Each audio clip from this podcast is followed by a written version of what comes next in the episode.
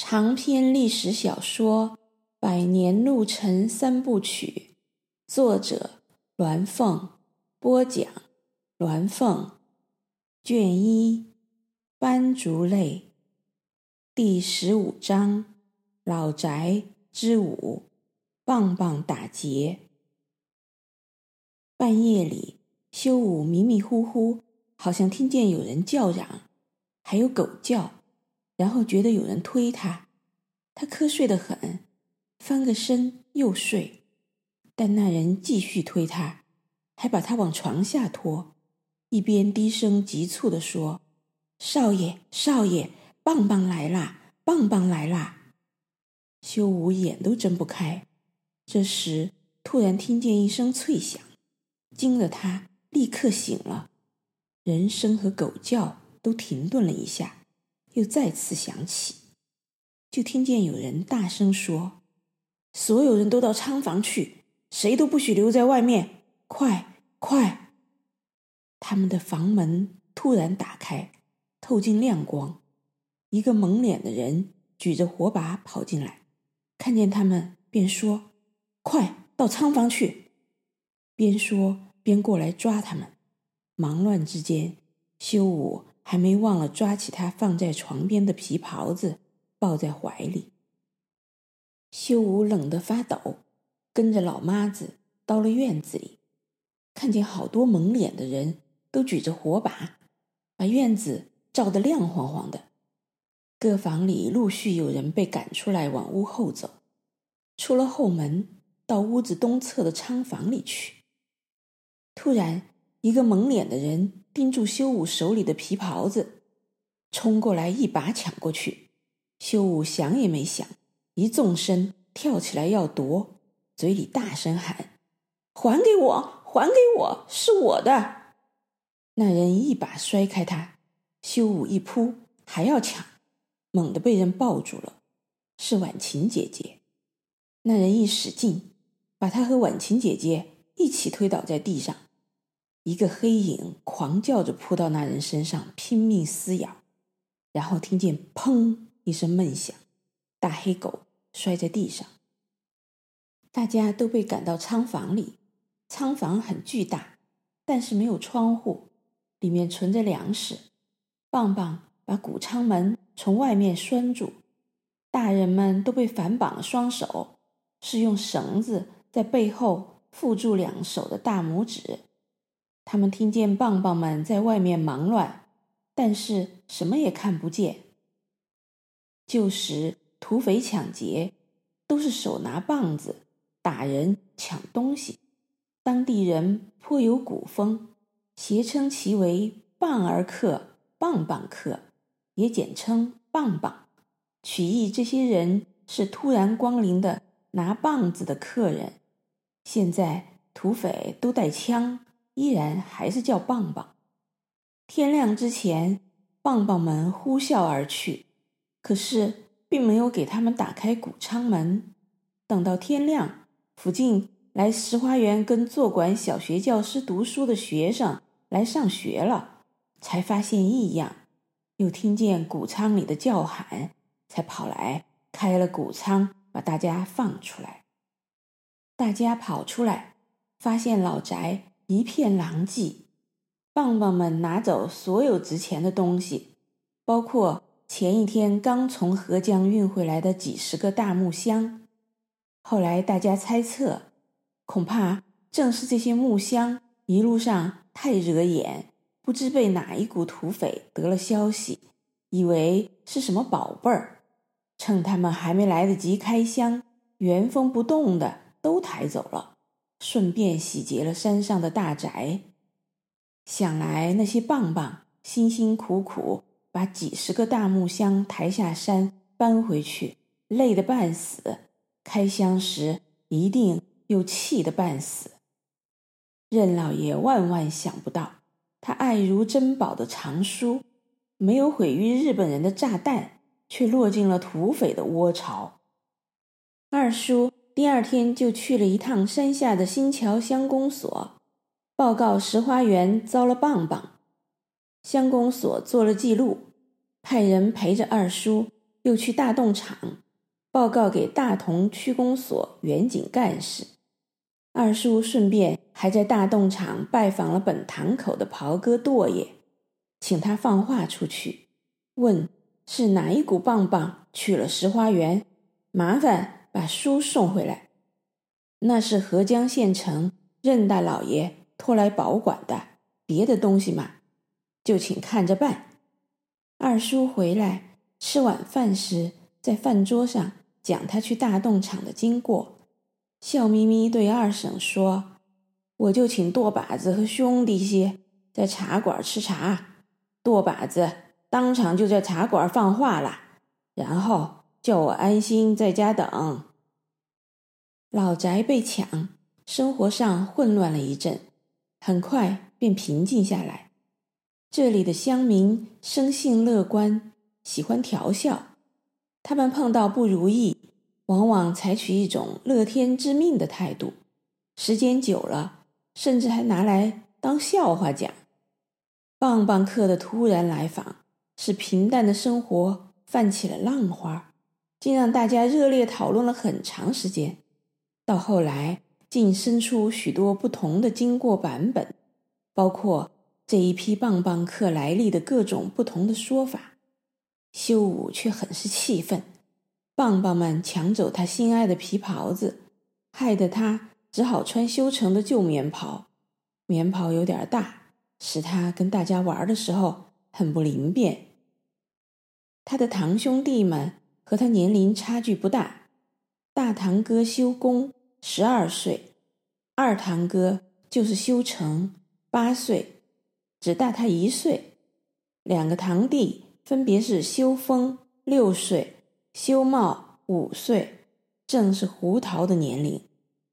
他们每天上下午跟着二叔和做馆的教师读书，二叔讲四书五经，教师教小学课程，兄弟们个人按自己的进度读不同的课本。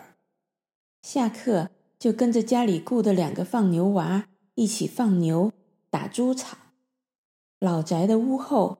有很大的牛圈、猪圈和鸡窝，再往后是茂盛的树林，树林里有直径一米多的珍贵楠木，还有山泉、溪流，跟山下的大溪一样。溪床里布满大小不一的丹霞石，溪水清得透亮。修武知道了老宅和姐夫家半山堂一样，用楠竹引水。各院里水房和厨房，还有金鱼池的水，都是从山泉眼里用直径二十多厘米的大楠竹接进老宅，连朝门口外荷塘里的水也是从这里引过去的。还有这满山梯田，也都是用楠竹引这些山溪来灌溉。每一层梯田都有竹筒接的活动水口，需要给田里加水。就把水口放下，伸向田里；不需要，就抬起水口，让溪水顺着楠竹管直接流下山去。放牛、打猪草的时候，就是他们疯玩的时间。兄弟们带着他，用绑着牛筋的弹弓打雀儿，然后抛开肚子，拿到溪泉里冲干净，用红泥裹起来，再去远远的楠竹林里。挖个坑埋好，爬来干枯的竹叶塞在坑里，点火，然后团团围坐，边烤火边等着吃。竹叶烧完了，把雀儿爬出来，连泥带毛和皮都撕下来，分吃那一点雀儿肉，觉得比家里任何东西都更好吃。这时候往往会听到老长年青山咳着。急走过来，边走边大声骂：“又在做啥啊？又在做啥？你们这些 皮猴子，不把房子烧烧 烧起来吗？又又是你修成，哎，又是你带带头，我要去告给二老爷听。”你你不学好，哎哎！大家立刻一哄而散，逃远了，便回头嘻嘻笑，看青山在烧得黑乎乎的坑边挥着竹拐，咳咳咳。青山老了，做不动什么事了，但他孤身一人，便留在老宅，每天侦查跟踪这些调皮鬼，变成了他唯一的乐趣。但他怎么也赶不上他们，每次几乎都在他们犯完事儿才匆匆赶来，瞪着他们留下的犯罪现场，发表他迟到的责骂。他们还教他用长着斑点花纹的一种竹子做竹哨，他们叫吹吹儿，能吹出清亮婉转的哨音，个人编出自己的节拍和调子，一听就知道是谁在吹。他们告诉他，这叫花竹。但是有一天下午，二叔在东厢房里给大家讲书时，却说这叫斑竹，又叫香妃竹。二叔说，上古时候，舜帝征伐苗蛮子，战死在苍梧之野。舜帝的两个妻子是亲姐妹，并蒂花。她们是帝尧的女儿，叫做娥皇和女英。当他们在洞庭湖上君山的竹林里听到舜死去的消息后，伤心哭泣，泪水洒在竹笋上，就长出了斑竹。他们死后，魂魄化作香水女神，舜帝则化作香水之神。与他们在洞庭重会，屈子因之作《湘君湘夫人以记》。二叔说着，脸上带着悲戚的神色，晃着头吟额道：“弟子降兮北渚，木渺渺兮愁雨，袅袅兮秋风，洞庭波兮木叶下。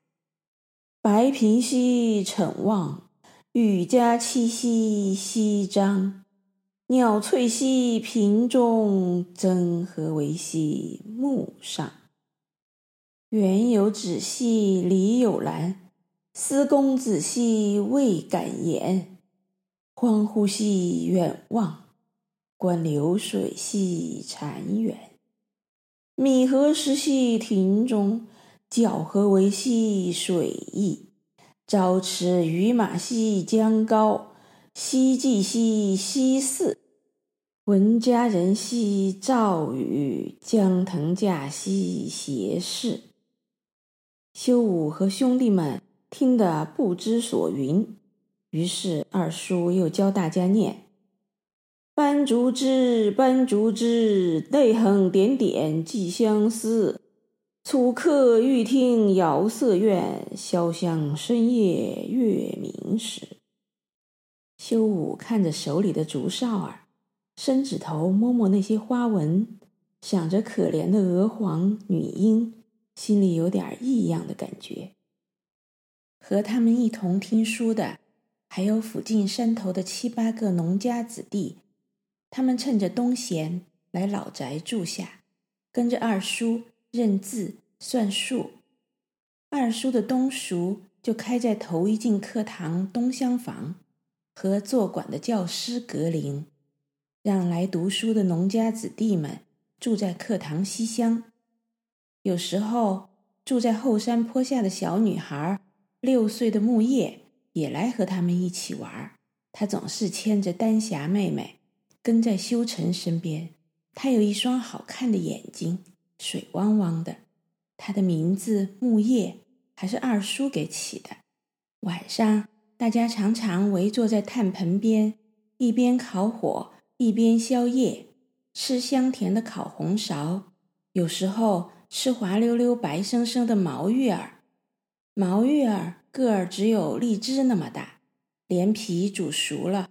放在好大的竹匾里，拿起来在皮上一捏，雪白的芋儿就被挤出来，一口就能吃一个，又软又滑又香。蒸的软糯的黄糕粑是糯米粉和大米粉混合起来，加红糖拌匀，用黄八叶或斑竹笋壳包扎了蒸出来的，棕黄棕黄的颜色，又甜又糯。西坡南竹林里遍布着又清香又软脆的冬笋，挖来切成片儿，炒腊肉，鲜的能把舌头吞下去。